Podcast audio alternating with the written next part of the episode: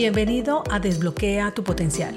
Mi nombre es Andrea Galindo, coach ejecutiva y en este espacio quiero brindarte información de coaching, emprendimiento, crecimiento personal y profesional, liderazgo, herramientas y un poco más para acompañarte a potenciar tus habilidades y llevar tu vida y negocio a otro nivel. Quédate que comenzamos.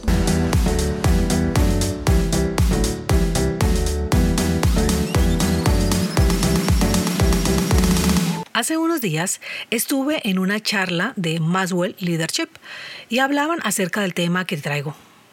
Me pareció que le dieron un enfoque que comparto y es la razón por la que hoy quiero hablarte de tres claves para construir relaciones potentes y continuar con este tema de las relaciones que también hablamos en otro sentido en el episodio anterior. Pudiera decirlo de alguna manera que si ya depuraste tu círculo de relaciones, este episodio te marcará cómo puedes interactuar con las relaciones que decidiste conservar y las nuevas que van apareciendo en tu vida. Como sabes, todo cambia constantemente y lo que hoy decidas y creas no tiene que ser siempre igual. Deja de cargarte con eso y date la oportunidad de fluir con las nuevas ideas, con las nuevas relaciones, con las nuevas creencias. Si sientes paz, por ahí es. Quiero hacerte una pregunta. ¿Realmente valoras las relaciones que tienes? Te lo pregunto porque las relaciones son muy relevantes. Si lo piensas en profundidad, te darás cuenta que siempre estás rodeado de personas, familia, amigos, compañeros que han marcado hitos en tu camino. En cada sitio compartes situaciones que involucran algunas de esas relaciones. Ahora quiero que identifiques las relaciones relevantes que tienes que no sean de tu familia, pues generalmente están en primer lugar. Piensa en tres relaciones que consideras te importan.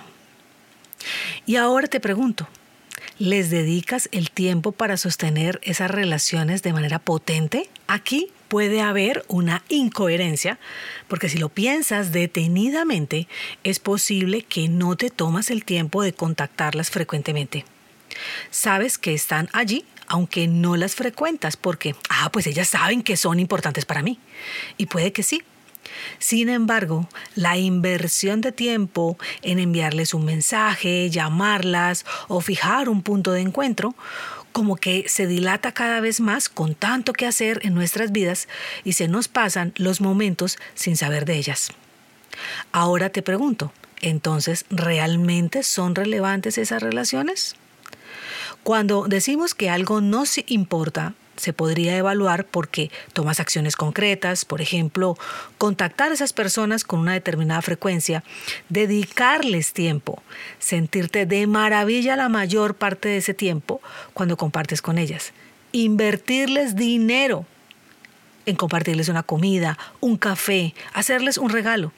El tiempo y el dinero pueden ser dos grandes indicadores sobre la inversión de tus relaciones. Es relevante también ser honesto contigo mismo y estar dispuesto a ajustar tus prioridades según sea necesario. No tiene que ser siempre de la misma manera, repito. Yo he caído también en decir que una relación me importa, aunque si reviso lo que te digo, tengo que confesar que no es así. Es el momento entonces de reevaluar esa situación. Si vamos al mundo empresarial, Hemos escuchado que las personas cuando se van de una empresa, el motivo tiene inmersa una situación con alguna persona, solo que le ponemos otros nombres. Encuentro constantemente en las empresas situaciones donde nos contratan para realizar team coaching. Y al hablar con el líder del equipo, quiere trabajar algo en sus colaboradores que él aún no tiene. Por ejemplo, una comunicación asertiva, empoderamiento, gestión emocional, en fin. Y esto hace que las relaciones entre los diferentes integrantes del equipo de trabajo no funcione adecuadamente porque no hay coherencia. Siempre por donde pasas vas dejando huellas en las relaciones, en donde viviste, estudiaste, trabajaste.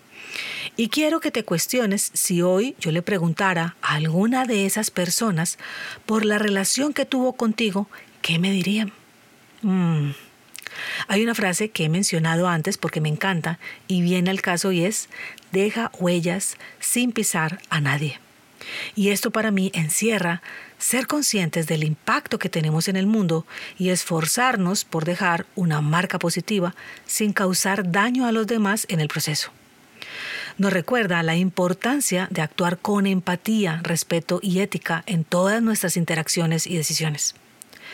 Cuando te encuentras alguna de esas personas con las que interactuaste en el pasado, se alegran de verte o más bien voltean la cara y hacen como que nunca te vieron? Hmm, eso da bastante información, ¿verdad?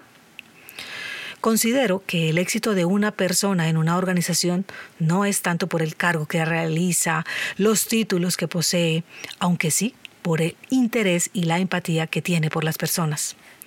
No es lo mismo esa persona que te sirve el tinto de una manera amable, con una sonrisa, que tal vez te pregunta cómo estás, a una que te lo sirve sin saludarte ni mirarte, sin casi ninguna interacción. Las sensaciones que genera en ti son totalmente diferentes y eso es lo que luego más recuerdas. ¿Cómo sería un ambiente en el que con la mayoría de personas no simpatizas, no te llevas bien? Esto afecta directamente tu calidad de vida, así no lo quieras aceptar.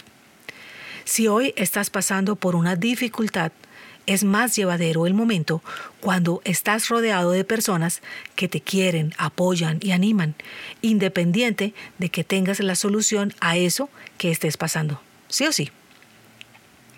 Si estás rodeado de relaciones saludables, tu calidad de vida se verá afectada satisfactoriamente. Repito, si estás rodeado de relaciones saludables, tu calidad de vida se verá afectada satisfactoriamente. Imagina que estás buscando emplearte. ¿Qué prefieres? ¿Un lugar donde ganes un salario relevante o uno donde tengas relaciones laborales saludables? Puede que tu respuesta sea donde gane un salario relevante. Si eres de los que dice la frase yo no voy a los trabajos a hacer amigos. Te aseguro que luego de un tiempo el salario pasa a otro plano y tu afectación emocional te enfermará y tu salud mental y física se resentirán tanto que te verás forzado a renunciar. Recuerdo un sitio en el que trabajé, que de hecho nunca lo puse en mi currículum porque fueron dos meses. El salario era espectacular, era un cargo de dirección, la ubicación increíble, el horario, solo que el ambiente laboral era terrible entre mis pares solo había envidia, chisme, rivalidad. Buscaban sobresalir a costa de llevarse por delante el que fuera. Era una competencia insana. Salí casi corriendo de ese lugar, pues no era como en otras partes uno que otro. Aquí era todo el equipo. Por ende, gastaba mi energía manteniendo prevenida y esperando lo peor. ¿Quién puede concentrarse así? Por lo menos ese ambiente para mí no lo es. Aclaro que se pueden tener todas, es decir, un sitio con un buen salario y con buenas relaciones, relaciones saludables. Es posible. Yo he tenido experiencia en los tres tipos y de allí tengo el fundamento para decirte lo que te cuento. Entonces, vamos con las tres claves para construir esas relaciones potentes. La primera, quien soy determina cómo veo a los demás. Lo que ves en los demás es un reflejo de tus propias creencias, emociones y cualidades internas. Es una oportunidad valiosa para el autoconocimiento y el crecimiento personal. A mí me costó un montón entender este punto. Por ejemplo, cuando alguien me saca de casillas, me reviso inmediatamente porque puede ser una señal de que estoy proyectando mis propios aspectos no resueltos o negativos en esa persona. De igual forma, si admiro una cualidad en otro, es probable que esa cualidad o cualidades también estén presentes en algún nivel dentro de mí misma. Esto puede animarte a ser consciente de aprovechar esas interacciones en tus relaciones como oportunidades para crecer y evolucionar como individuos. Clave número 2. Encuentra el eco de otra persona en ti. Permítete poner en el lugar del otro y comprender sus puntos de vista y emociones. De esta manera puedes crear un vínculo más profundo y significativo que te lleva a construir relaciones basadas en la confianza, la comprensión y el apoyo mutuo. He notado que cuando me intereso por entender a la otra persona y ser empática, las personas están más dispuestas a abrirse y compartir sus pensamientos, sentimientos y vulnerabilidades. Y ha sido clave para transformar mis relaciones. Y la clave número tres, ten conversaciones incómodas.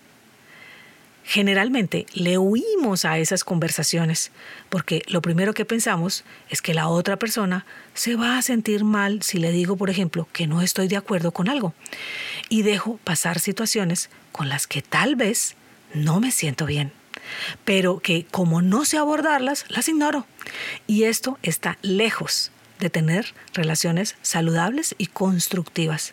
Por el contrario, enferman, generan estrés o ansiedad. Para esto te doy algunos tips que generalmente aplico y enseño. Visualiza cómo quieres que salga esa conversación con esa persona, esa conversación incómoda. Luego, escribe lo que le vas a decir. Luego, léeselo a alguien y pregunta cómo lo siente. Con esa retroalimentación, que puedes hacerlo con varias personas, le haces los ajustes necesarios hasta que te sientas cómodo con el mensaje. Y finalmente, ensaya varias veces.